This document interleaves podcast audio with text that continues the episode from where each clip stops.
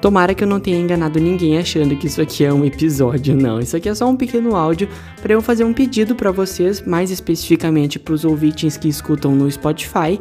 E eu queria pedir se vocês pudessem deixar alguma avaliação aqui do podcast ali no aplicativo do Spotify, na página do podcast.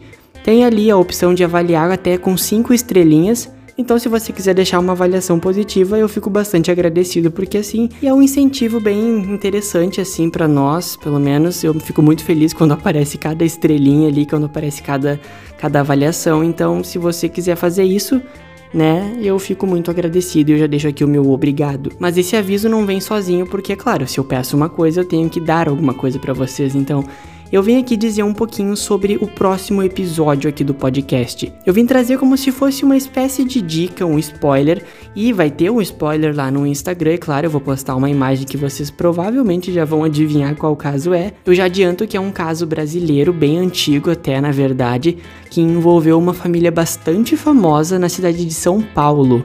Então aí vocês já devem estar entendendo ou até percebendo qual caso pode ser.